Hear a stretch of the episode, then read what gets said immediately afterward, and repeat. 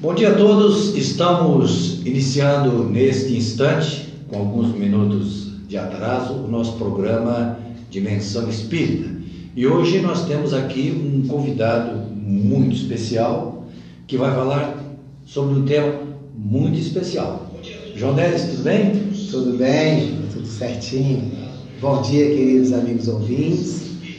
Com muita alegria que nos encontramos aqui para tratar um pouco desta temática tão atual em nossos tempos. Bom, vamos lá.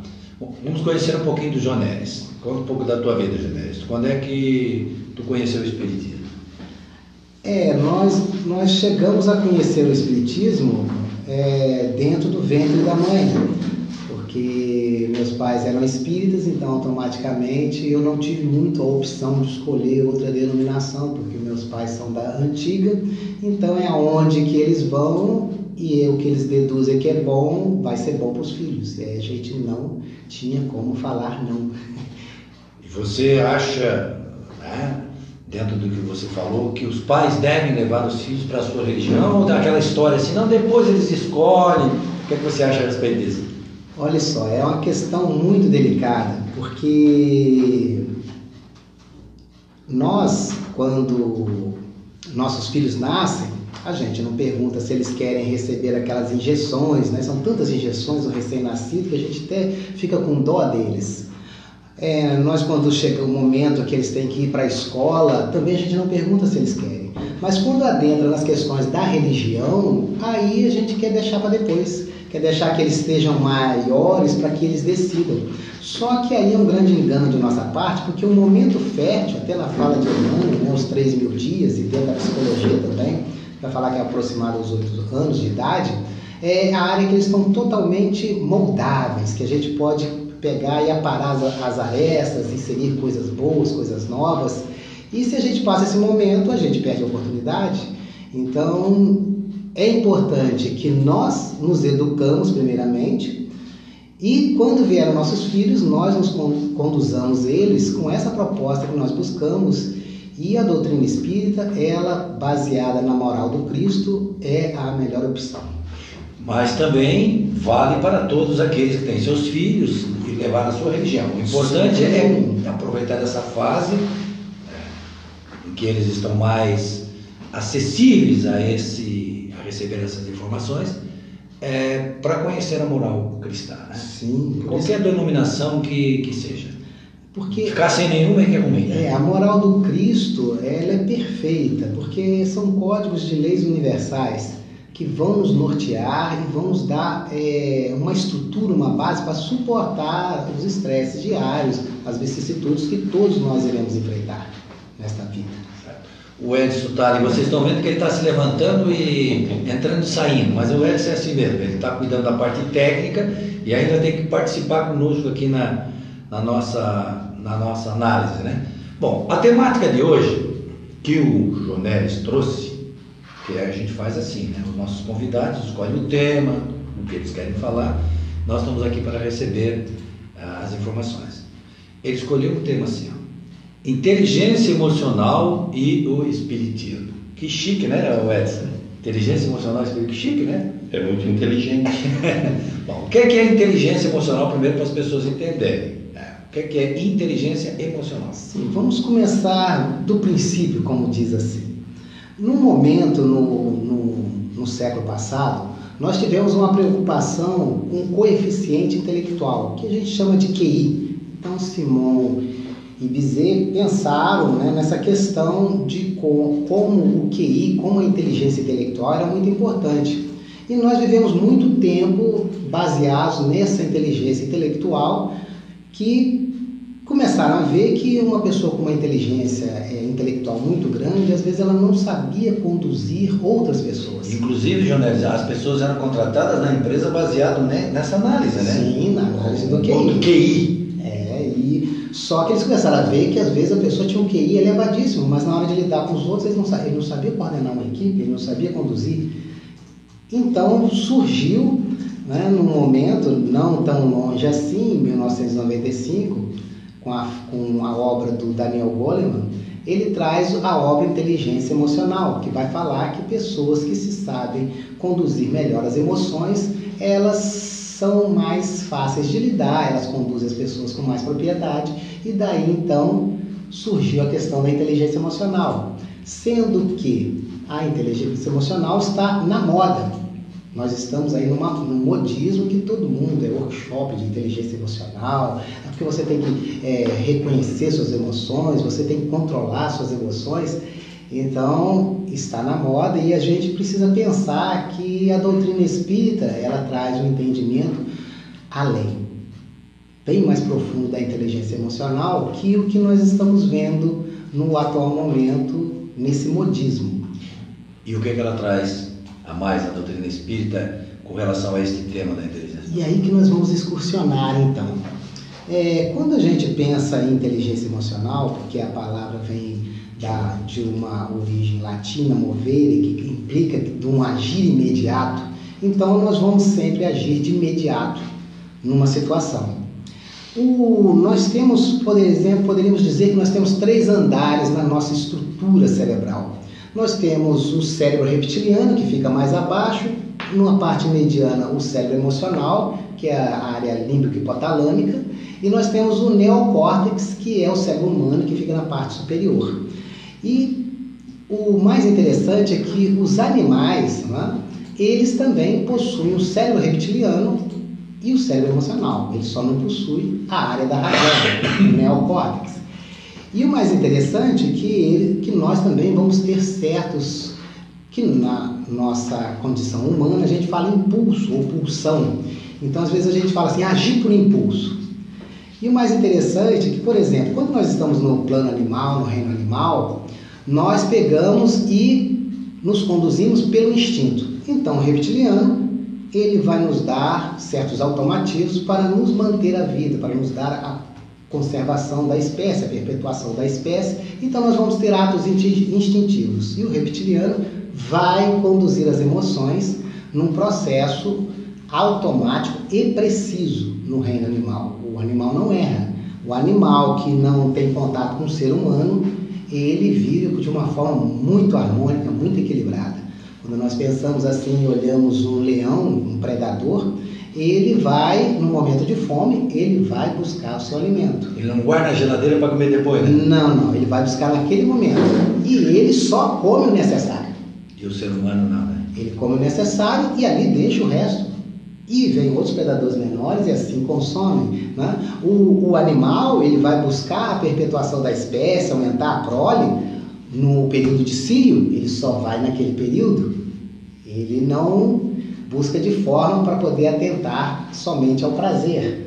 Né? Ele é diferente, então uma proposta muito precisa. Então, nós, os seres humanos, também temos essa, essa, é, já os patamares. Ninguém ensina para uma criança recém-nascida a questão do sugar, do mamar. Já. É, é um automático. Então, o nosso coração está batendo, os movimentos peristálticos estão acontecendo, né? esse inflar da caixa torácica através do diafragma está acontecendo numa proposta automática. E é o reptiliano, que é a base aqui, que é, a gente fala que é o pequeno cérebro, o cerebelo. Por isso que se a gente levar uma pancada na nuca, pode ser que a gente venha desencarnar, porque vai cessar os movimentos automáticos, nosso coração vai parar, tudo vai parar. Só que o, como o, o animal ele já carrega uma memória, ele carrega uma aprendizagem também. Nós já na condição humana, nós também vamos absorver, porque nós temos uma região dentro dessa área das emoções que se chama amígdala cortical. E ela é um repositório de memória.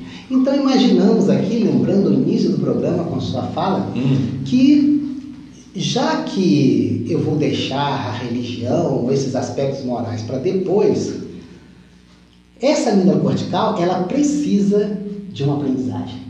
E aí, se você tem o cuidado de passar desde eternidade em cada etapa, porque em cada etapa a gente desenvolve certas questões. Apresenta umas, principalmente naquele momento que a gente está lá, que tudo é nosso, tudo meu o brinquedo é meu, eu só falo de mim e os Eu sou o centro do mundo. Centro do mundo. Muito legal né? isso. Né? Então ali é o momento que os pais vão dar uma direção. Então, não, meu filho, você é importante, mas os outros também são. O brinquedinho para você também se divertir, mas também necessário para o seu amigo. Então eu vou armazenando essas memórias na minha amígdala cortical. E o meu cérebro reptiliano, ele busca lá Numa proposta imediata, ele vai lá na amígdala cortical e busca. Não registro. É, não tem nada. Se não tem o registro, qual é a referência que ele vai ter? Ele não tem referência. Então, por isso que a gente está chegando numa fase, né, que da pré-adolescência e adolescência, que nós encontramos estes jovens, as crianças, sem recursos para se conduzir com os desgostos, com os problemas que vão serem acometidas. Eles não têm uma base. E aí, automaticamente, se eu não tenho nada, às vezes eu vou buscar subterfúgios, paliativos, posso entrar por meio das drogas, posso entrar por meio de vários vícios, para tentar compensar uma coisa que é ausente em mim, devido a não ter passado por essa aprendizagem. Ô, Jones, tu tens dados assim específicos a respeito é, da situação atual dos jovens, como é que está essa questão? Porque a gente tem, tem, ouvido muito, né? tem lido muito, sobre é, a educação que está sendo dada, ou seja, que não está sendo dada adequadamente, influencia nessas mortes prematuras de jovens nessa. nessa Sim. O Álvaro Crispino, né, ele é lá de Petrópolis, ele faz um trabalho pelo, pela CERJ, né, que é o Conselho Espírito de Unificação do Rio de Janeiro, e ele faz muitos trabalhos com a FEB. Ele tem uma obra que ele vai trazer dados computáveis, né, dessas questões, até porque o jovem também se afasta desse campo e até porque muitos nem se comprazem também buscar o espiritismo, por mais que sejam de famílias espíritas. E uma coisa muito interessante lá numa pesquisa que ele traz de mais de 4 mil jovens é que a questão é o acolhimento. E eles encontram, às vezes, no seio de religiões protestantes, um acolhimento muito sim, maior. Sim, porque é, eles envolvem, fazem tudo. Então, às vezes, eles falam que não é nem pelo conteúdo, Sim. é pelo acolhimento. Porque nessa hora a pessoa quer acolhimento. Sim, porque eles se sentem isolados dentro dos próprios lares. Porque devido à nossa busca hoje ser muito em função do ter e do parecer, a gente está dando coisa para os nossos filhos e esquecendo de nos doar a eles. Eles querem, às vezes, nos, que, que a gente ouça, que a gente identifique, porque é, é, é tão interessante que para uma pessoa chegar a culminar um ato suicida, atentar contra a própria vida, é ele deu sinais. E esses sinais, às vezes, a gente entende de forma equivocada. Então, de repente, um, adolescente, seus 14 anos, ele começa a fumar.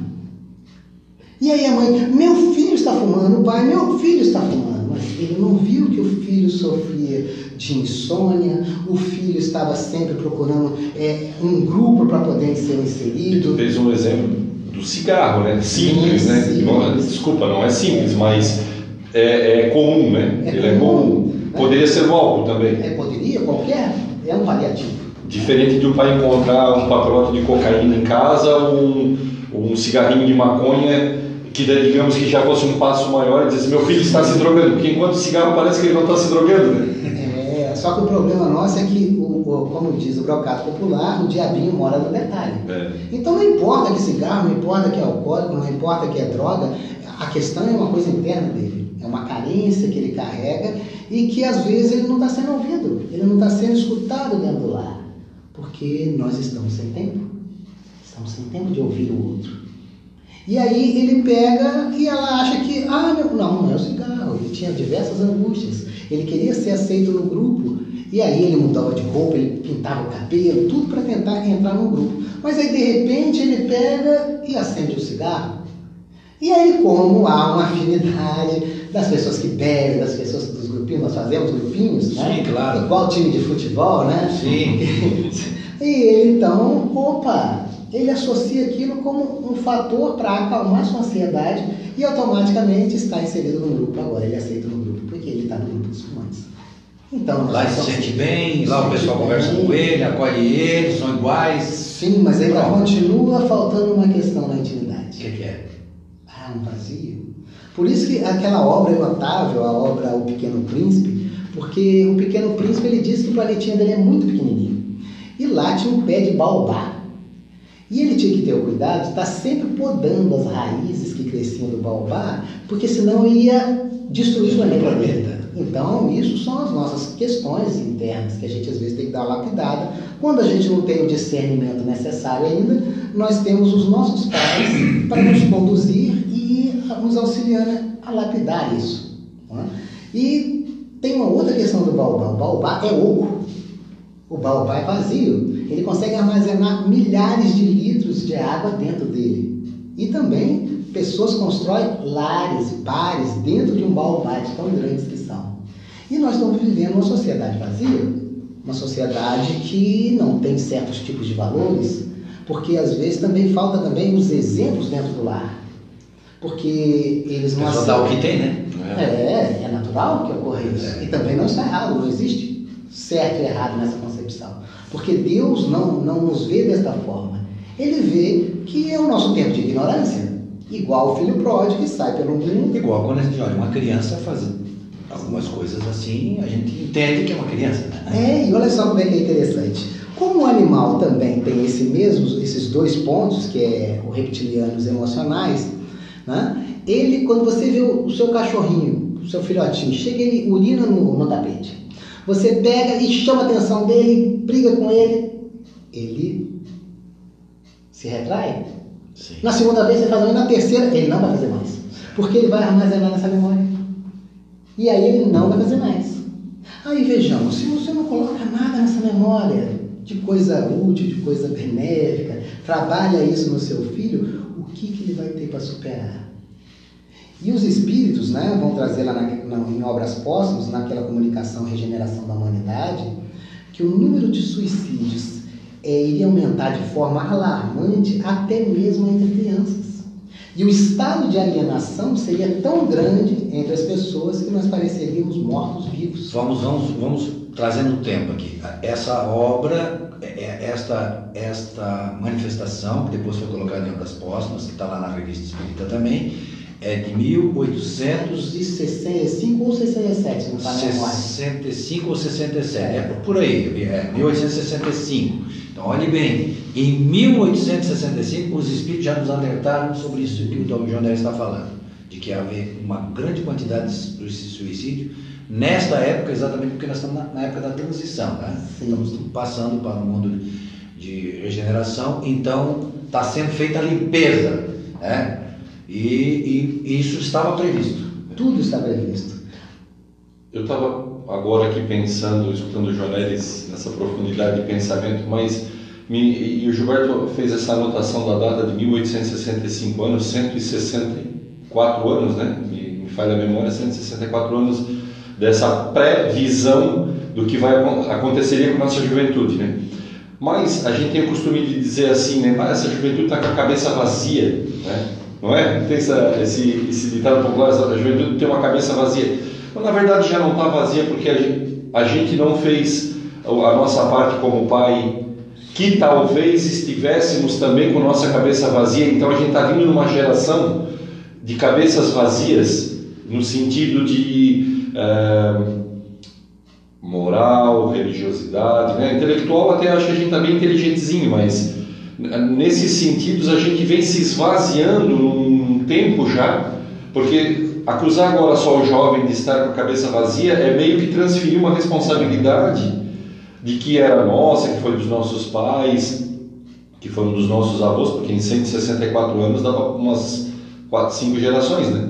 Então, é, é, fica meio como uma, uma, um assunto para a gente abrir. Isso aí já não é um esvaziamento de continuidade, já que vem a Maria Montessori, uma educadora italiana, né, que tem muitos locais de ensino até no Brasil com esse método é, montessoriano, ela, quando foi indagada uma jovem, ela devia ter mais ou menos 20 anos, ela queria saber como que ela iria fazer agora que ela estava grávida é, para educar o, o filho, né? E aí a irmã disse, ó, você já está 20 anos atrasada? Por quê? Porque ela quis dizer que você já tinha que ter recebido isso lá na sua infância, para você ser capaz de passar para o seu filho. Sim. Então, nós temos esse problema de continuidade. E essas questões a gente falou aqui cedo, e poucos anos, né, com a codificação, mas nós vamos encontrar também no Evangelho a fala do Cristo, quando ele diz, né, na estranha moral, né, na questão que eu vi trazer a paz, a paz a divisão, que pai não entenderia com filho, filho não entenderia com pai, que a gente não se entenderia. E é o que a gente está vendo acontecer. E isso, os Espíritos vão falar que a gente só deseja mudar quando o mal cresce a tal monta que a gente quer o contrário. Então, poderíamos dizer que a vida tem 100 portas. Uma porta é a porta estreita, é a porta que é o nosso caminho, é a porta dos ensinos do Cristo, é, são leis universais. Só que nós temos o hábito de querer experimentar as outras 99. Então, enquanto não esgota as 99 portas, a gente não vai mas aquela porta ali é legal, vai naquela porta. E tudo faz parte do nosso aprendizado, não tem nada errado. Certo. não é? E aí, quando a gente vai pensando nisso, a gente vai ver que a gente ocorre em nós sequestros neurais, com todos nós. Então, por exemplo, quando o reptiliano conduz, ele corre, vai lá na memória cortical, tem uma informação, boa ou não, ele vai agir. Ele vai agir automático. Se a gente desse, né, cinco segundinhos, cinco segundos somente, para o neocórtex, que é o cérebro humano nosso, que a razão, o entendimento das coisas, ela falaria, não, espera um pouquinho, não vai desse jeito. Desse jeito você vai quebrar a cara, porque é o intelecto trabalhando.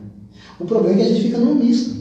Porque quando o reptiliano vai e você não tem um, um, um- um circuito neural das emoções, né, na amígdala cortical, uma memória satisfatória, pode ser que você faça alguma coisa agradável e pode acontecer as ações passionais, que vão gerar arrependimento depois. Certo. Ô, ô João Neres, essas questões aí que você está abordando, né, é, tá lá na psicologia, né, é, mas tem a ver com a parte nossa é, biológica. O espírito é anterior. Como é que fica essa questão? Ele já não vem com essas informações, com esse- todo esse conteúdo já? Sim, ele tem uma bagagem extra cerebral. Ele tem uma bagagem extra cerebral. Certo, mas aí então Só que ele não tem a referência atual, mas ele tem a referência antiga lá. Sim, por isso que ele vai buscar. Só que nós temos uma, uma estrutura que, vamos dizer assim, é o nosso perispírito, que já armazena todo esse cabedal de memória. Só que Deus, na sua infinita bondade e sabedoria, para que a gente não se atrapalhasse tanto, Ele nos deu o véu do esquecimento. Para que a gente pudesse fazer um novo recomeço. Pudéssemos começar do zero, sem aqueles receios, angústias. Imagine só, eu perceber que meu pai foi meu algoz. Se nós, Imagina se nós só- pudéssemos nos ver aqui há mil anos atrás, eu acho que nós não estava junto agora, não, né? Nossa, a gente a gente já tinha se matado, né? Eu não teria que buscar né? Eu tinha já gravado esses aparelhos tecnológicos, né? eu tinha pilhado você, né? Porque tudo a gente conquistava e pilhava. É. Eu gosto da história, de ler história, porque a, a visão que a gente tinha antiga, eu, não- eu, por exemplo, no meu caso, quando eu conheci o Espiritismo, era assim, puxa, eles faziam isso, puxa, eles atacavam as cidades, pai, eles matavam as crianças. Hoje a gente sabe que a gente é que fez isso, né? A gente Sim. participou de uma forma ou de outra, ou porque pessoalmente fez, ou apoiou, fazia parte daquele povo que fazia aquilo e não se insurgia. Quer dizer, então é- muda a concepção da, Muda da, tudo, muda isso, tudo, né? E a gente vê, a gente está caminhando, só que agora a gente tem artimanhas mais sutis. Nós temos as artimanhas da exclusão, a gente exclui o outro, a gente calunia, a gente é maledicente. Eles excluem do Facebook. Ó, Agora é, hoje é tão forte. Não dá like. É, não dá like, né? Bloqueia você. Bloqueio. Então tá muito prático a gente fazer isso. É. Então quando a gente pensa nessa questão dos sequestros neurais, né, que o Goleman vai trabalhar muito bem, ele vai nos dizer que isso ocorre o tempo inteiro.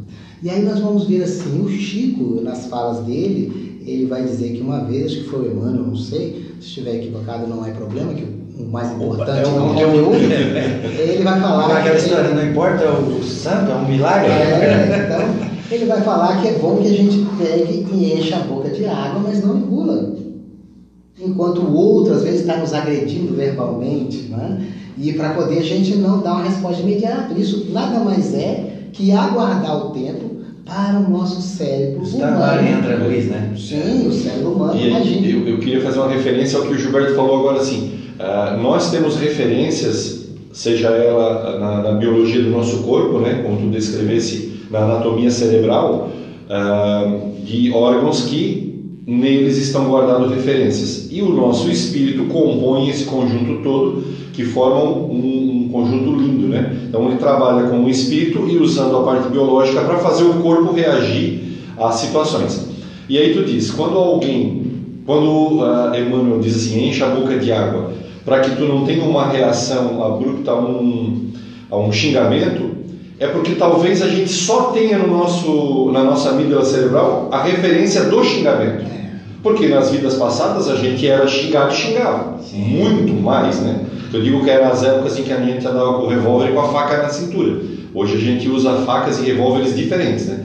Então, nós não temos uma referência, nós precisamos encher a boca de água, porque nós não temos a referência do, do Mahatma Gandhi que dizia: não, ela, isso não me ofende. E se não me ofende, eu não preciso re, eh, ter uma reação contrária.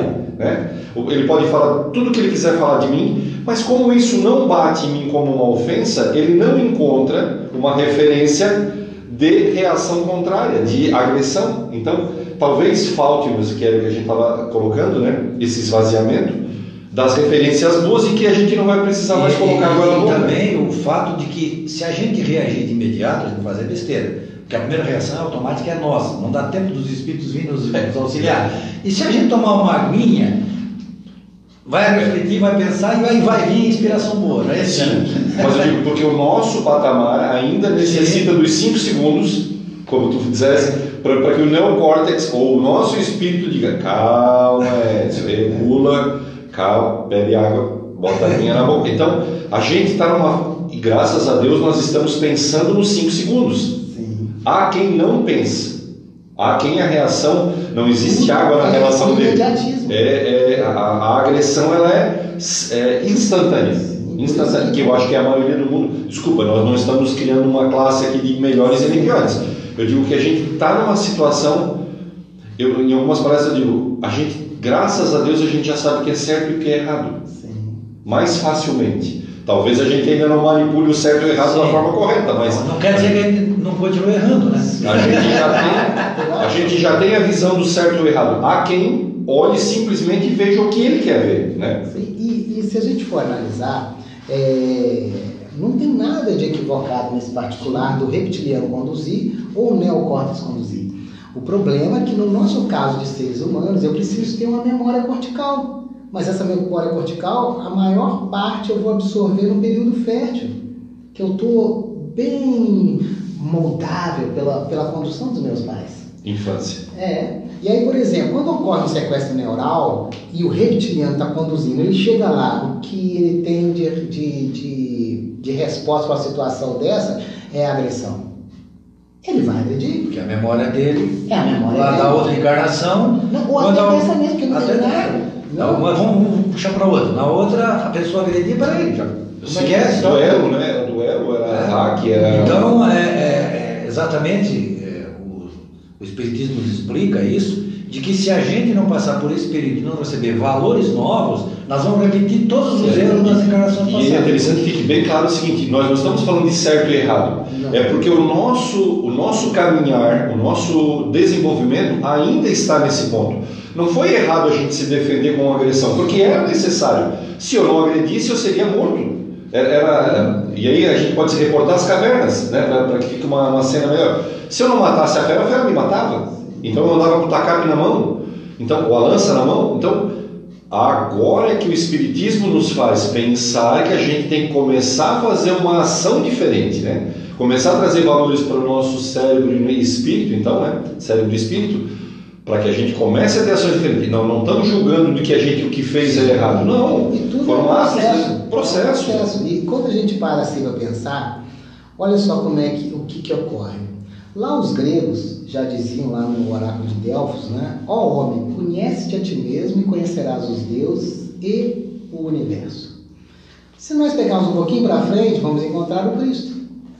Amarás a Deus acima de todas as coisas e ao próximo como si mesmo. Si mesmo, conhece-te a ti mesmo. Conhecerás os deuses, porque está com D minúsculo, o próximo e o universo, Deus.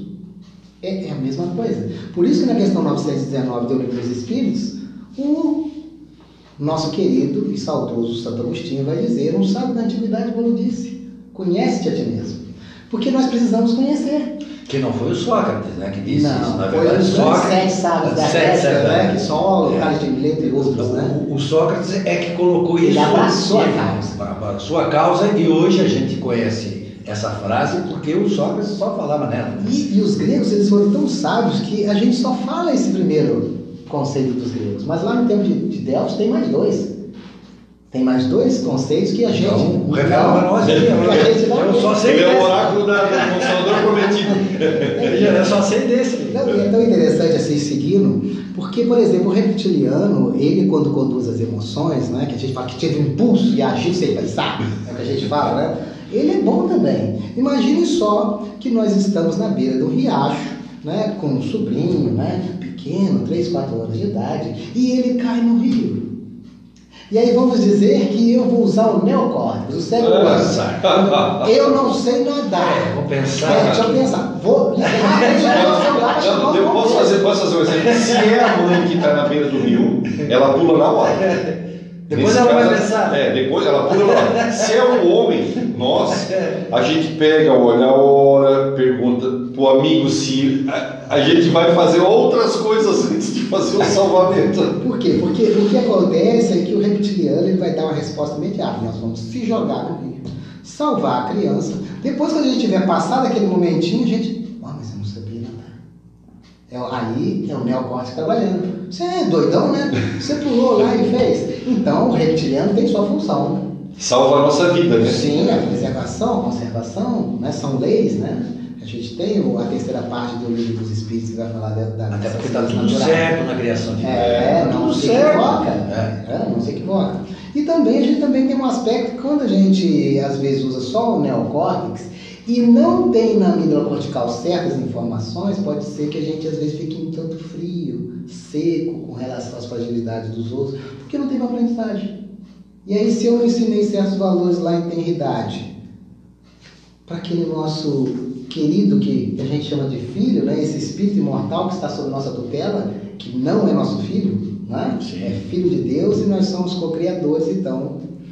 E na outra encarnação a gente pode ter sido filho dele. Sim, então por isso que a gente, a gente tem umas falas que o próprio Espiritismo derruba, né? Ah, o amor de mãe é maior, mas eu já fui, eu já fui mulher, já. Então, e às vezes eu venho numa outra invertendo as posições e como é que é que funciona isso? Né? Então, o amor é um aprendizado. Então, se a pessoa está daquele jeito, é por causa do estado dela de imperfeição ou de aprimoramento que ela tenha tido. né? Então, a gente vê que os dois é uma dicotomia, nem tanto a razão, nem tanto o reptiliano conduzindo as emoções. A virtude está no equilíbrio. É, aí os gregos falam a segunda frase: nada em excesso. Nós temos que encontrar o equilíbrio. Interessante os gregos dizendo nada em excesso, quando na verdade eles, alguns gregos adoravam todos os excessos. É. Talvez a frase Mas os filósofos É. têm essa função de orientar o de povo. né? orientar o povo. né? Seria que é igual hoje, né? Tá tudo nos livros. Sim.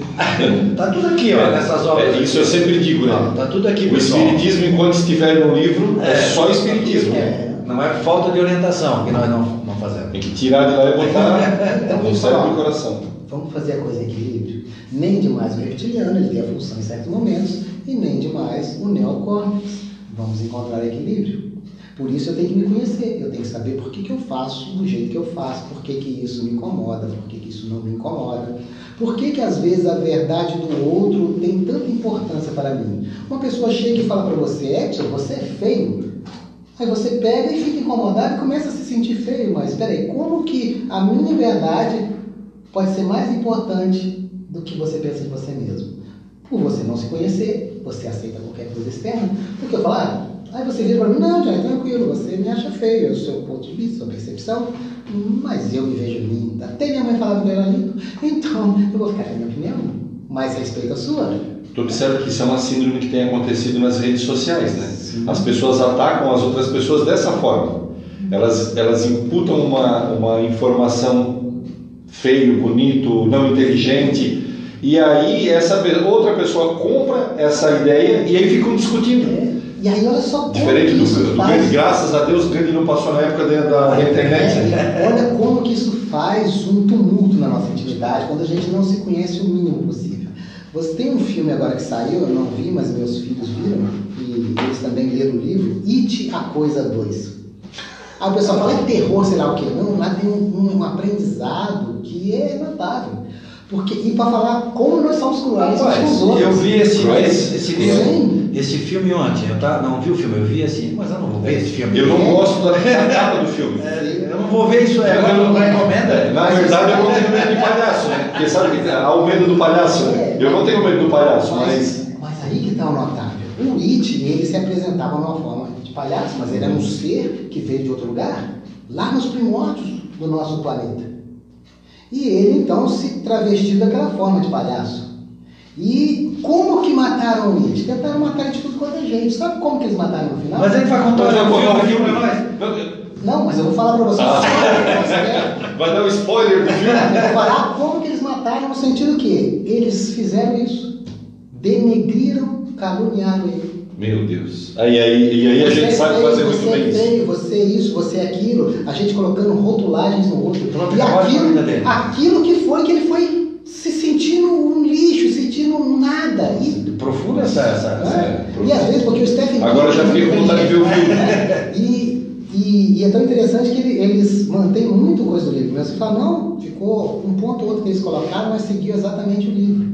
Ah, tem um livro sobre isso. Tem, tem. Eu não quero estar enganado, já tem o Wiki 3 agora no, no cinema, ou o Wiki 2? É É o Wiki 2. Wiki dois. E aí faz o contexto do livro. Uhum. Né? Aí encerra, né? Vamos, vamos ver esse filme. Agora tô aqui já com vontade. E o problema nosso, hoje é o seguinte: o próprio Kardec, quando fala para a gente poder montar a nossa livraria, a nossa biblioteca espírita, ele fala que a gente tinha que ter todas as obras, dos detratores, né, aqueles que caíram em água, espiritismo, obras científicas, filosóficas, religiosas, para a gente poder criar um caldo de cultura e não falar por falar sem conhecimento. Muitas pessoas falam assim: ah, aquela obra ali não presta. Você já leu?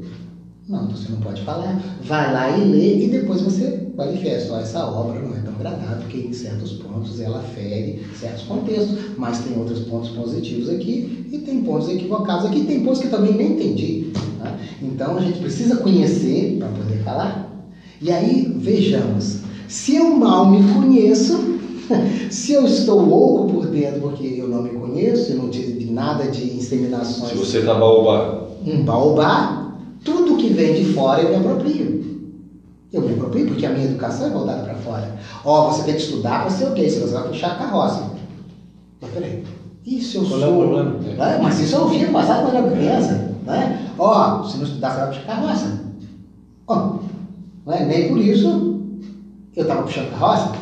Né? Mas isso daí é inseminado. Só que naquele momento eu não tenho material ainda na minha Ah. estrutura para entender que aquilo é uma fala equivocada do meu pai ou da minha mãe. Quantas vezes a gente ouviu homem não chora? E a gente vê pessoas dentro do consultório com problemas de externar as suas emoções de tristeza. Eles não conseguem, não entendem por quê. Aí você começa a remontar, você vai lá e identifica que era uma fala de um pai, de uma mãe. Eu fui criado assim, É. o homem não chora. Eu eu ainda tenho muita dificuldade hoje. Mas agora a gente vê uns filmes aí, aí a gente começa a entrar na emoção, começa a. Frases que eh, eu tenho tomado cuidado com os meus netos, agora eu já tenho netos, mas aquelas frases assim, eh, que a gente ouviu, né? Não faz isso, eh, tu és burro. O meu filho conta uma história nos Estados Unidos, no tempo que ele morou lá, que uma criança foi resgatada num lar adverso. Ah, a palavra thing em inglês significa coisa, né? Coisa, uma coisa. Isso é uma coisa, um thing, né?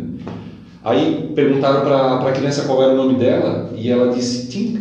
Mas se for olhar nos registros, mas Tim, porque os nomes americanos são meio loucos também, né? É, Mas poderia ser. É, poderia ser. Não. As- os pais chamavam ela de coisa e ela assumiu aquele nome como sendo coisa. Ela era uma coisa.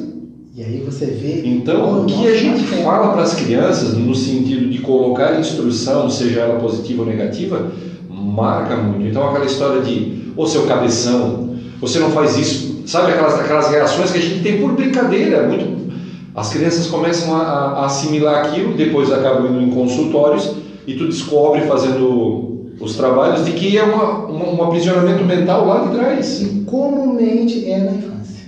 Aquilo que irrompe agora, ah, eu, eu fiquei traumatizado.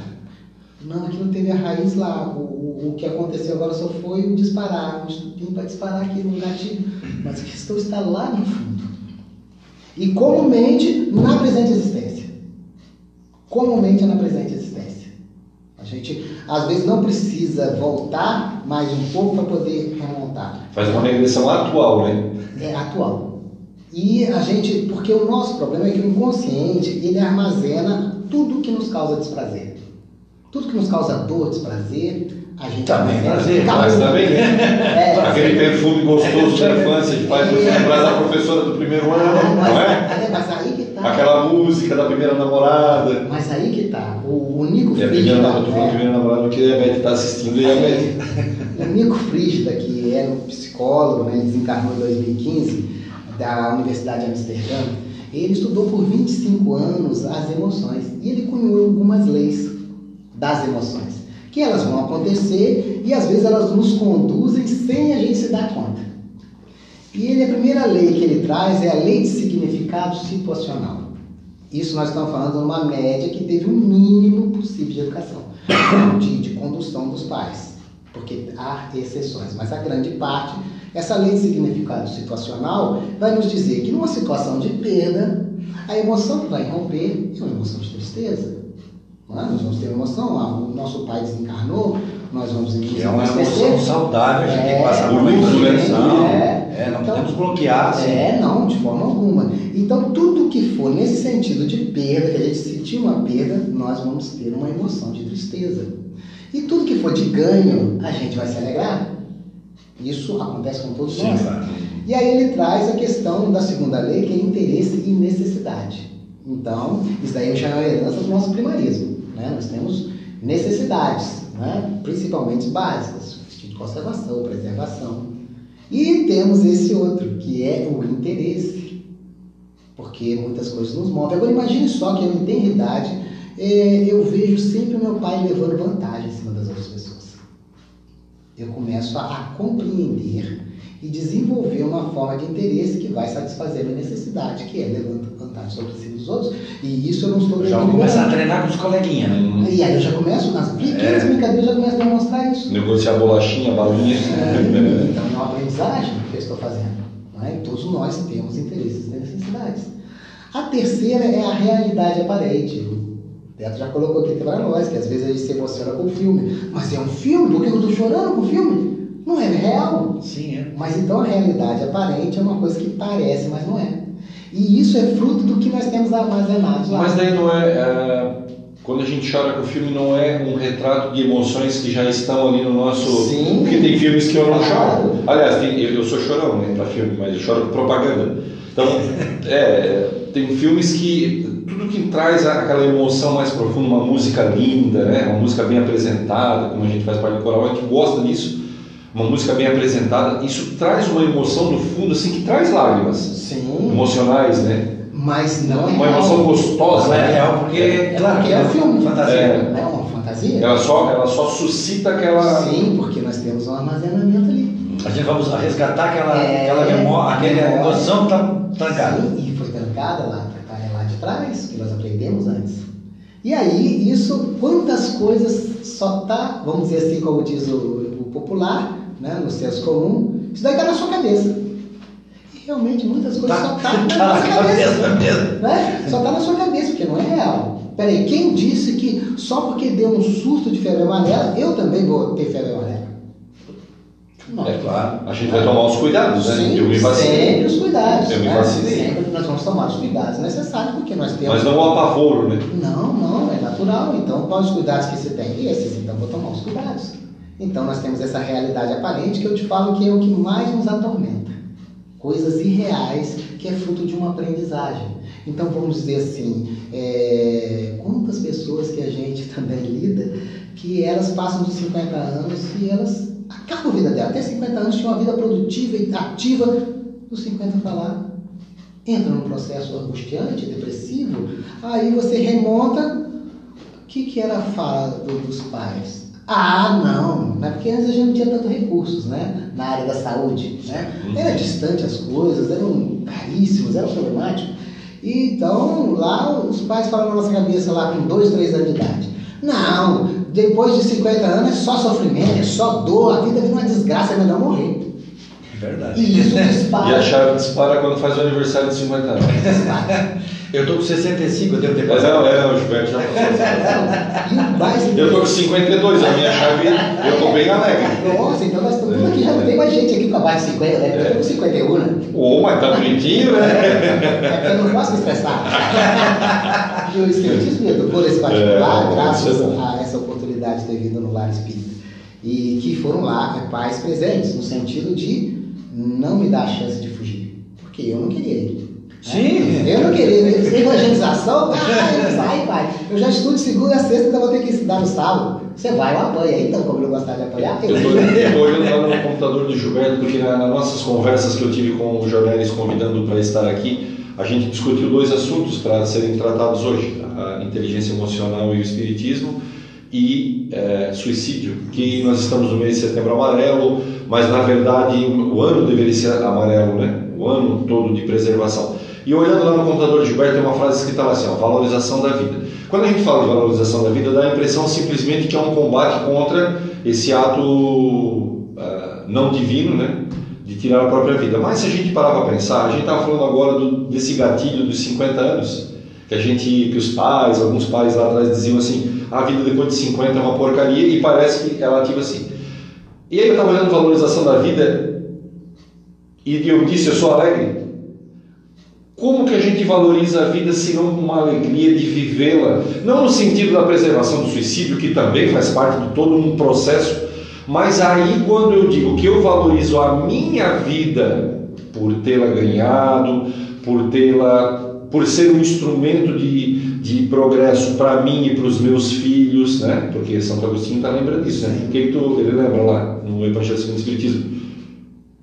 Uma verás de, na frente de Deus, Deus vai perguntar o que tu fizeste com os teus talentos, com os teus filhos. né? Então, então a, a- e essa valorização da vida agora me, eu, eu precisei falar, estava aqui soando no meu ouvido assim. Nós temos que valorizar as vidas nossas como um instrumento que Deus nos deu, lindo, alegre, não triste. E, não, ca- e cada etapa, assim, cada etapa é importante. A infância é legal, a, a Mas eu já sei o que, vão dizer, Gilberto. Eu é- sei o que vão dizer. É. Eu já sei. Tá, mas eu tenho dor. Mas a dor é também um dos instrumentos que Deus nos deu, muitas vezes para corrigir o nosso caminho. Não, e o mais interessante é, se você colocando aí, porque como nós vamos encontrar no Evangelho, vai estar escrito assim, o que o Mestre nos trouxe. A dor é o que o Pai envia aos seus eleitos. Eleitos. né? Olha só, se para os eleitos ele envia a dor, imagine nós que somos sem vergonha, que não buscamos caminho. E é a única forma, a gente só se dá conta que tem um coração, um pâncreas, quando dá problema. É, No meu caso, eu fiz uma cirurgia, então Sim. eu já sei. Já lembrou? Até então a gente não está nem preocupado com o coração, nem nem preocupado com o pâncreas, fazendo todo o excesso de, de açúcares e tudo mais. Aí daqui para que a diabetes. Então a dor, o sofrimento, ele é um processo de purificação de nossa intimidade. Então é necessário para nós ainda passar por esses sofrimentos. Mas a doutrina espírita, à luz né, de, de trazer o, o Cristo para a nossa convivência né, na atualidade, é um antídoto para que a gente veja e perceba: não, o que eu estou passando nada mais é que um resgate que eu estou fazendo das minhas escolhas equivocadas em algum período, nessa ou em existências anteriores. Então me dá uma resignação. Então, eu, vamos dizer que nós devemos sofrer com classe. Né? Nós devemos ter classe para sofrer. É, nós temos classe para sofrer. Porque nós sabemos as causas de nossos males, nós próprios. E aí, quando vocês colocaram aqui a questão da dor, é interessante que a quarta lei né, de, do, do Nico Frígida é a lei de assimetria hedônica, que quer dizer que todas a- a- as questões que surgirem que nos causam prazer, que nos causam alegria, não se mantêm. Ela não se mantém. Por isso que às vezes a gente ouve o pessoal falar assim, ah, o Gilberto eu falasse para você, ah, é, diz, puxa, eu fiz 100 coisas aqui para casa, né, para o Consolador Prometido, agora uma vez que eu fiz um negócio errado, me, me tá excluído. Me esculacharam. É, porque as coisas que nos causam prazer a gente esquece. E isso é divino. Legal. Porque senão nós faremos de fazer o bem. Então quando você faz o bem uma vez, vai te dar um prazer, só que você tem que Já, repetir. ia dizer assim, ó, já tá bom. É, se você vai então ela não vai se manter. O que, que é a perpetuação da espécie nos seres humanos? É? Se a gente fosse pegar e Deus não tivesse colocado o docinho lá no final, que a gente chama de orgasmo no sexo, nós já tínhamos acabado com a, com a humanidade. É. É, acabar com a humanidade, que é só atrito. É só atrito. Então ele colocou um docinho lá no final, que nos dá prazer. É aquele momento de prazer que às vezes as pessoas se matam, as pessoas tem todos os tipos de, de, problemas, né? E buscas insanas, né? De relações extraconjugais que só estão agravando a sua situação, mas isso não é a questão, mas tudo por causa daquele momentozinho que são segundos. Então as coisas que nos causam prazer não se mantêm. Então por isso que, por exemplo, às vezes você dá um tapa numa pessoa, né? porque ela te feriu a sua honra, ela falou uma inverdade de você e você te dá prazer, porque você deu um tapa defendendo a sua honra. Você esquece. Mas a pessoa que levou não esquece, porque ele vai falar nessa lei que a dor se mantém, se propaga. E a gente às vezes passa anos e anos, às vezes encontra com o irmão, naqueles momentos lá de final de ano, naquelas festividades, que começa tudo muito bem. Aí o pessoal às vezes bebe um pouquinho mais, daqui a pouquinho estão se Vem a memória. Não, mas você lembra quando você pegou e me tirou o meu brinquedo? E aí você não acredita, não, não pode, né? Tá trazendo aquele brinquedinho de lá de 10 anos agora, né? E aquilo ainda está armazenado. Mas isso, ô, Janelis, isso aí só uma curiosidade minha. Isso aí é, tem a ver, por exemplo, as mulheres têm uma memória muito mais ah. É, forte nessa questão aí. Lembram-se de coisa de 20, 30, 40 anos atrás e, e a gente esquece. Sim, porque nós vemos no sentido mais prático. Ah, sim. Eu acho que é assim, ó, Deus deu às mulheres o véu do esquecimento e ao homem a lona do esquecimento. Porque elas esquecem bem pouquinho. É um véu mesmo, é transparente. É transparente, elas conseguem ver. E aí, olha só como é que é interessante. É, a gente, a gente cria uns chavões muito interessantes, né? Às vezes a gente vê que há uma predisposição orgânica para guardar, por isso que há uma diferença de neurônios entre homens e mulheres. Né? Uns tem mais que o outro. A gente não sabe o que não, não diz quem, não diz é, quem. Não dizer para não gerar concorrência, porque nós vamos entrar dentro da questão 201, 200, é, 200, 201 subsequentes do livro dos Espíritos, que o Espírito não tem sexo. Então, ora eu posso vir na condição masculina, ora eu posso vir na condição feminina, porque eu tenho que aprender todas as coisas. O né? corpo tem sexo, né? É, então é só a estrutura física. Mas cada organização. Mas como o corpo carrega, interfere, é, cada nossa, corpo nossa carrega predisposições. Sim. Então, por exemplo, a mulher tem certas predisposições que nós não temos. Não é? Por exemplo, elas podem vir a ter filhos, nós não. Nós não temos aquela estrutura. Como também ela precisa de certas lembranças, até para auxiliar no processo educativo. Porque quem começa a fazer o trabalho ali, em especial, são as mães. É, Porque já começa um processo, eu falo que é o maior transe mediúnico que existe são nove meses. Eu, eu para mim, eu sempre digo, a minha maior educadora é minha. Meu mediunidade. Porque essas memórias que ela traz, isso é importante para a gente lembrar, porque a gente esquece. E aí a gente vê que essas coisas de dor vão se manter. Só que, por exemplo, eu vou esquecer das coisas boas que eu faço e vou lembrar das coisas ruins. As coisas ruins que me causaram. Porque eu vou muitas das vezes recalcar isso no meu inconsciente, vai ficar lá guardado. Só que o inconsciente é um artista.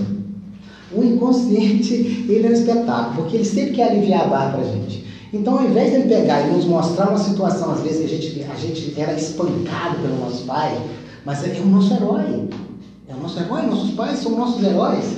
E às vezes a gente não quer ver aquilo como uma verdade. Então o inconsciente pega, camufla lá e fica escondido lá. E ele vai somando. E frutos de nossas escolhas também equivocadas, todas as escolhas equivocadas que nós, consciência, sabemos que foi equivocada, nós não queremos dar o braço a torcer. Por isso que também entra a questão do intelecto, a questão do neocórtex, a questão da ração. Porque às vezes nós pegamos esse conhecimento espírita todo e racionalizamos ele para justificar, às vezes, ações equivocadas que nós temos. Para avalizar. Do mesmo jeito que também a gente encontra pessoas colocando palavras na boca do Divaldo, do Zé Raul e tantos outros, para avaliar, para avalizar suas falas uhum. equivocadas. Né? Então nós temos esse hábito. Então quando a gente pensa nesse particular, a gente passa para a quinta lei, que é a lei de conservação situacional. Nós conservamos elas. Conservamos. E nós precisamos identificar, por isso conhece-te a ti mesmo. Eu preciso identificar isso na minha intimidade para ressignificar. Então, quando eu trago à tona uma questão de uma agressão lá, perante os meus pais tiveram comigo, e aquilo me magoou profundamente, eu trago à tona, eu posso ressignificar aquilo. Porque o mais interessante é a hipnose, né? a gente também atua com hipnose, a gente vê que a gente coloca uma conversa. E essa conversa é tão interessante que na hipnose, no, no arcabouço teórico da hipnose, né? É, que tem um viés mais materialista, eles não identificam o perispírito. Só que o perispírito é extraordinário. Então, quando você está conversando lá, né, trazendo o subconsciente, trazendo coisa, você está conversando, é como se fosse uma conversa com o perispírito. Que ele traz tudo e ele armazena tudo. É como se fosse apertar o play do gravador, É, né? Porque o, aí corpo está ali dormindo, né? como ele, ele tem uma expansibilidade, e no, na obra né, do Ernesto Bozano, né, é, o Pensamento e Vontade, ele vai trazer experiências que eles fizeram né, com sonâmbulas, né, que eles colocavam lá no outro, no outro lado da rua. E ficavam proseando aqui, falando um monte de coisa aqui, depois traziam ela aqui, colocava ela em transe lá, depois trazia ela para cá e ela falava tudo que nós tínhamos conversado. Então, quando se trava uma conversa, né, que você fala assim, ah, peraí, eu tive um problema com meu pai, você tá, a pessoa está em transe, ela está lá, aí você fala, é, por que, que você não pergunta para o seu pai por que que ele te bateu? Porque naquele momento o pai não teve a capacidade de explicar por que, que estava dando um corretivo nele. E aí você convida e fala, ó, subconsciente, eu queria que você colocasse o pai aí para conversar, vocês dois, vocês vão conversar. E eles conversam. Porque está armazenado no perispírito a real razão do outro, porque ele percebe. Ele reproduz a. Ele reproduz a cena. E aí você tem uma conversa como se fosse outra coisa, só que você está agora sabendo o real motivo. E aí você ressignifica isso. É, eu nem tinha passado na minha cabeça que eu tinha agido daquela forma e meu pai tomou uma atitude correta. Né? E também tem aquelas que não. né?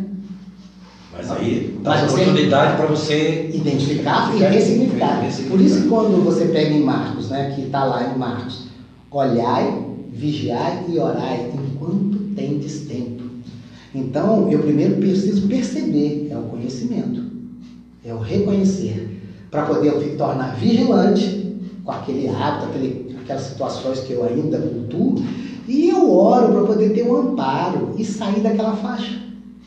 E aí eu consigo me libertar. E aí, enquanto tens tempo, porque você está aqui no mundo, olha, está É para resolver agora. É a melhor coisa do Sim. mundo para nós. É, é um momento. loteria, nós ganhamos numa loteria. Sim. Fazendo uma analogia a ganhos, Claro. né? São 30 bilhões de espíritos e 8 bilhões estão encarnados. E somos nós, os da vez. E no momento de ebulição, porque olha, a gente, nós temos aqui na faixa de 50 e 60, a gente, quanta coisa passou nesse, nessa faixa da nossa idade. Quanto que o ponteiro da evolução deu um salto.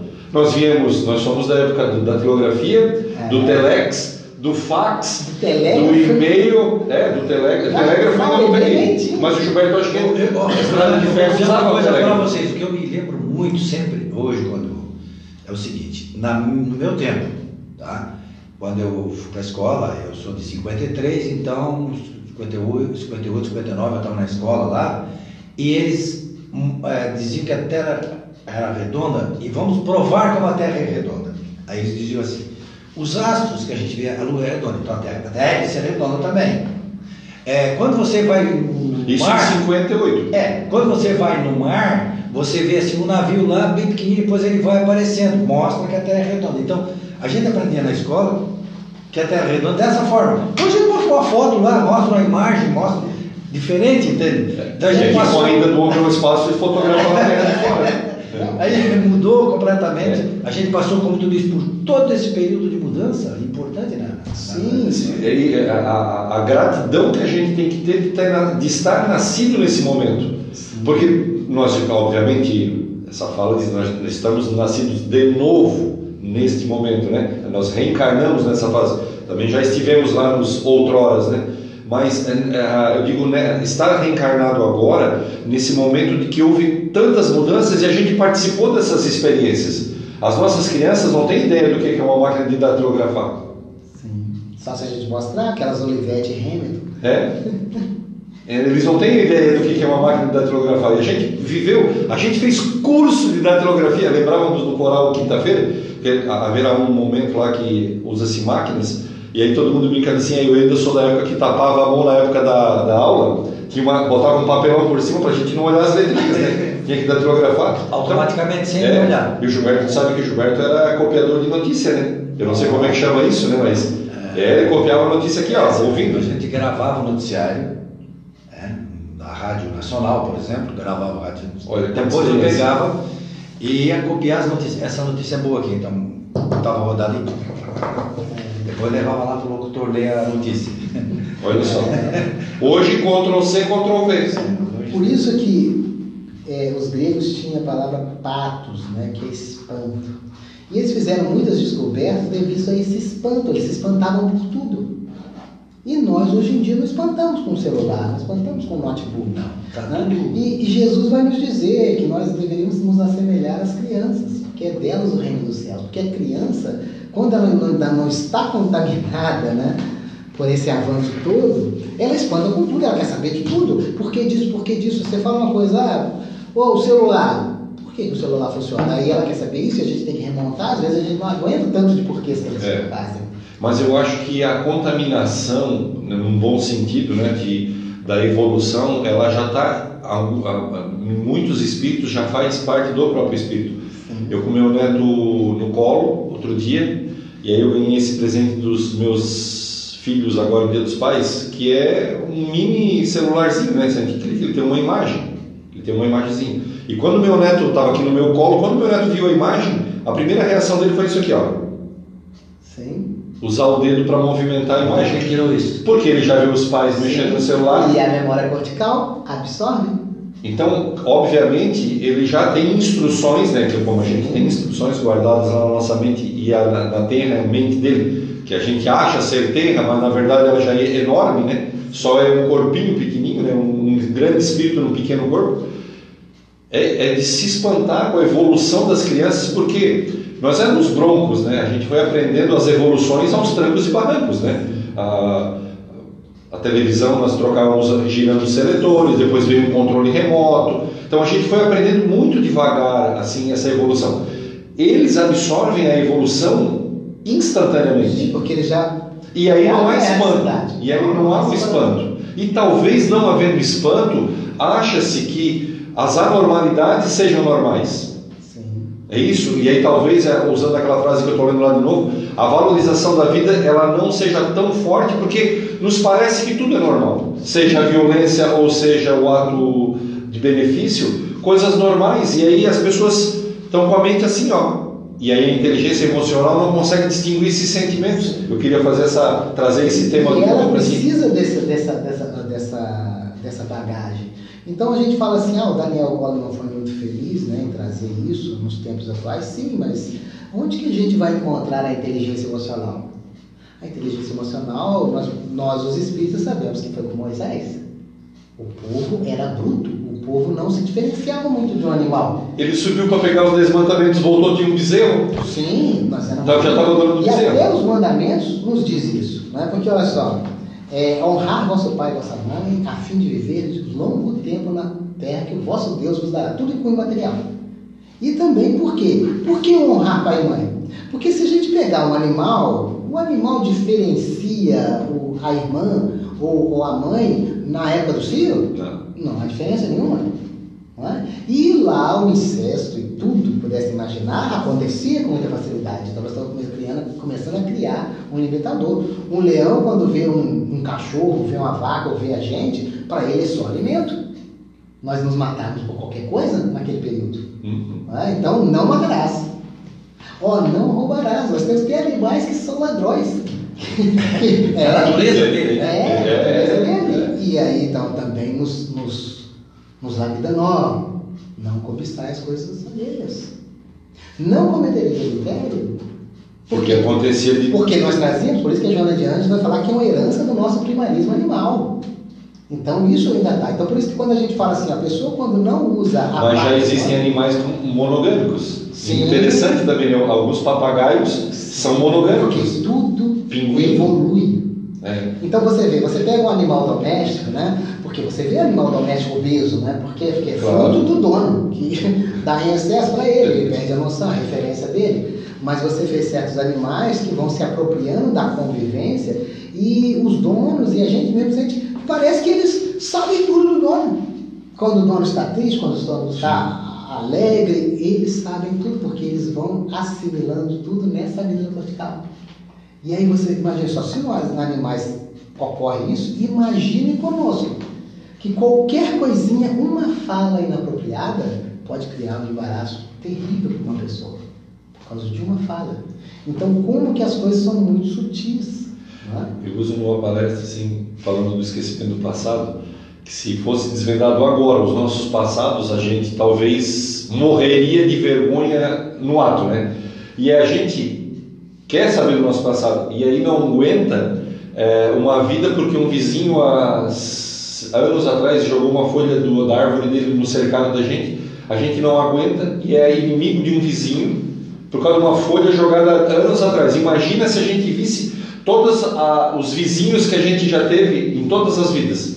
A gente simplesmente pararia, né? Não, isso é um ato de revolta. Pegando essa, essa, essa situação ruimzinha e depois fazendo um. A gente quer ir lá no passado, isso é uma atitude de, de revolta e rebeldia nossa.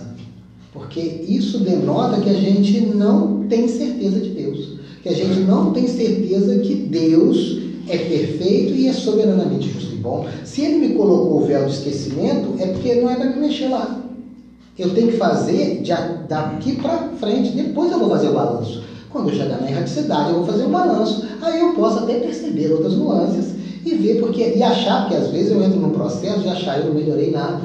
Mas às vezes a gente matava, roubava e ainda fazia mais um monte de coisa. Agora não, gente, agora só mata ou só rouba. Já melhoramos. Ah, o Gilberto conta uma história com a nossa mãe, Gilberto. O que, que faz. Uh, é o, o Marlon? Ah, não, é da evolução. É Mas o, o, o, o João Neres, sabe que nós já passamos o horário já no programa. É verdade. Isso se empolga, né? A gente empolga. É, é porque o papo tá Agora é o, é o reptiliano falando, é, perdeu o tempo, né? Ah, e a gente já, já te convida novamente para a gente voltar a esse tema, né? Porque a gente pode ficar o dia inteiro conversando é, é muito vasto. Muito vasto, né? Então a gente gostaria que você fizesse a conclusão para fechar o tema, né? Para nós podermos uh, terminar o programa. A gente gostaria de ficar, mas a gente ficar, ficar, ficar. É, também não é. Não é. Tudo né? tem que ter uma, uma certa disciplina. Uma certa disciplina né? Deixar o gostinho para a próxima. É, claro. é, a gente estava comentando, né? Em especial, transitamos do intelectual para o emocional. Mas nós temos também a terceira inteligência, já na atualidade, cunhada por Dana Zohar, uma física quântica, professora da Universidade de Oxford, que é a inteligência espiritual, que nosso querido Mestre Jesus trouxe com muita propriedade, né? que ele trazia as questões do espírito. Então é um ponto para a gente avançar. Mas o mais interessante é saber que essas emoções estão nos conduzindo sem nos darmos conta. Então é, é importantíssimo para todos nós fazermos essa viagem que é a mais notável, a mais extraordinária, de que é a razão de estarmos aqui, que é viajarmos para dentro de nós. Fazermos este autoconhecimento, fazer essa busca, nos, aprender a nos amar. Porque quando a gente ama, a gente busca nos conhecer e automaticamente a gente começa a ressignificar diversas coisas que a gente identifica na nossa intimidade. Que o problema jamais será os outros quando a gente pega e entra no patamar de achar que o nosso fardo é muito pesado, e, e na questão 350 do Livro dos Espíritos vai falar isso, que a gente, na erraticidade, a gente escolhe. Quando chega aqui, a gente começa a achar que está pesado demais. Não, mas ele é proporcional. Ele é proporcional que Deus não erra. Então, ele não coloca um, um fardo maior que a gente possa não possa suportar. Mas o problema é que nós, por não nos conhecermos, nós estamos carregando fardos dos outros. Então eu acho que o problema da minha mulher, ah, eu tenho que resolver, o problema do meu filho eu tenho que resolver, e aí eu estou carregando fardos que não são meus. E aí eu não vou suportar. E automaticamente, devido às vezes a uma cultura ainda um tanto materialista, eu acho que morreu, acabou. E aí é muito fácil eu atentar contra a própria, minha própria vida. E aí, quando eu atento contra a minha própria vida, é um, um ato do ego, é um ato egoísta. E eu desabono Deus. Porque Deus deixou de existir. Porque agora quem é o Deus sou eu. Porque ah, eu revolta contra sim, Deus. E aí eu já não existe mais Deus e eu sou Deus. Então eu me mato. Porque agora eu sou o ser superior e delibero e decido. Então a gente entra nesse patamar e que é um grande equívoco. E a gente tem que entender que todos aí estão dando sinais, em todos os aspectos. Então, os transtornos de ansiedade, os casos depressivos, nós tivemos agora na quarta-feira é uma situação de um senhor que se enforcou lá em Araranguá e tivemos a oportunidade de, de ter um diálogo com a vizinha, porque ela estava muito desequilibrada e ela viu tudo Né? E aí nós começamos a indagar, ela começou a narrar que ele, ele avisava antes, ele dava sinais, ele dava sinal da angústia dele. E como a gente tem um pensamento que a depressão é uma coisa ruim, nós temos aí na nossa cultura que a depressão é uma coisa ruim e a depressão nada mais é que um mecanismo divino para simplesmente nos dizer: olha, a forma que você está conduzindo a sua vida não está dando certo. As suas escolhas não estão tão consentâneas com essas leis universais. Então é necessário que você pare e você as identifique questões anteriores aqui no seu momento existencial que estão te limitando, estão te travando e você não está evoluindo. Então ela vai te jogar lá no fundo do poço para você querer o contrário. Então é para você ressignificar a sua vida, ressignificar essas questões que estão lá na sua amígdala cortical para que você supere e viva bem. Tivemos um, caso que foi muito interessante, que após três meses de atendimento, o paciente virou e falou assim, ah, no dia que eu me dei conta, um jovem que com 34 anos, em sete meses ele perdeu o emprego, ele entrou na síndrome de pânico, ele parava aqui na, na centenária, uma vez que ele parou e largou o carro, saiu correndo, e não conseguia dirigir mais, não conseguia nem ver o filho de seis anos, ele não conseguia, e ele foi engordando 30 quilos em sete meses, perdeu o emprego, perdeu todo o sentido. E ele teve uma ação muito interessante, porque ele, mesmo no começo, ele procurou uma ajuda. E ele procurou um psiquiatra, o psiquiatra o medicou. Então, como ele tem uma baixa de, de neurotransmissores, né, os excitatórios, ele deu um upzinho, então ele não fez uma loucura. E após esses três meses de convivência que nós tivemos, ele falou, olha, quando eu caí em mim e dei conta que a depressão não era minha inimiga, que ela era minha melhor amiga, que ela estava, ela estava me convidando a sair do patamar daquele momento que eu não queria. Eu queria ficar continuando com a minha vida. Agora, hoje em dia, ele já vai de carro para Porto Alegre, ele já ele tem uma empresa, ele ressignificou toda a vida dele. Ele terminou a casa dele, está curtindo o filho de seis anos, a esposa, ele voltou para o lar. Então nós precisamos identificar essas questões das emoções, porque o próprio e querido, né, e notável pintor, né, Van Gogh, ele era depressivo crônico, ele falava que a gente tinha que se dar conta das emoções porque elas nos governam sem nós nos darmos conta. Então, vamos nos amar, vamos perceber o outro e não querer colocar nossas verdades no outro. Saber que o outro tem todo o universo, tem todas umas conquistas que são diferentes das nossas e nós devemos respeitá-lo e podemos ajudar se a gente não fizer juízos, se a gente não julgar. E a gente agradece a oportunidade. E a gente agradece mais ainda, Jonete, mas já fica prometido aqui, nós vamos voltar a essa temática, principalmente essa parte final agora, muito interessante. Tudo foi interessante, né? Porque é, fala do nosso dia a dia. Sim. Tem a ver com nós. Cada um de nós passa por esses problemas emocionais que acabam, como você disse, conduzindo a nossa vida. Né? Então a gente agradece mais uma vez e a gente volta no próximo, na próxima semana, a gente não sabe se sexta, se sábado, na próxima semana nós estaremos de volta com o programa Dimensão Espírita. Até lá.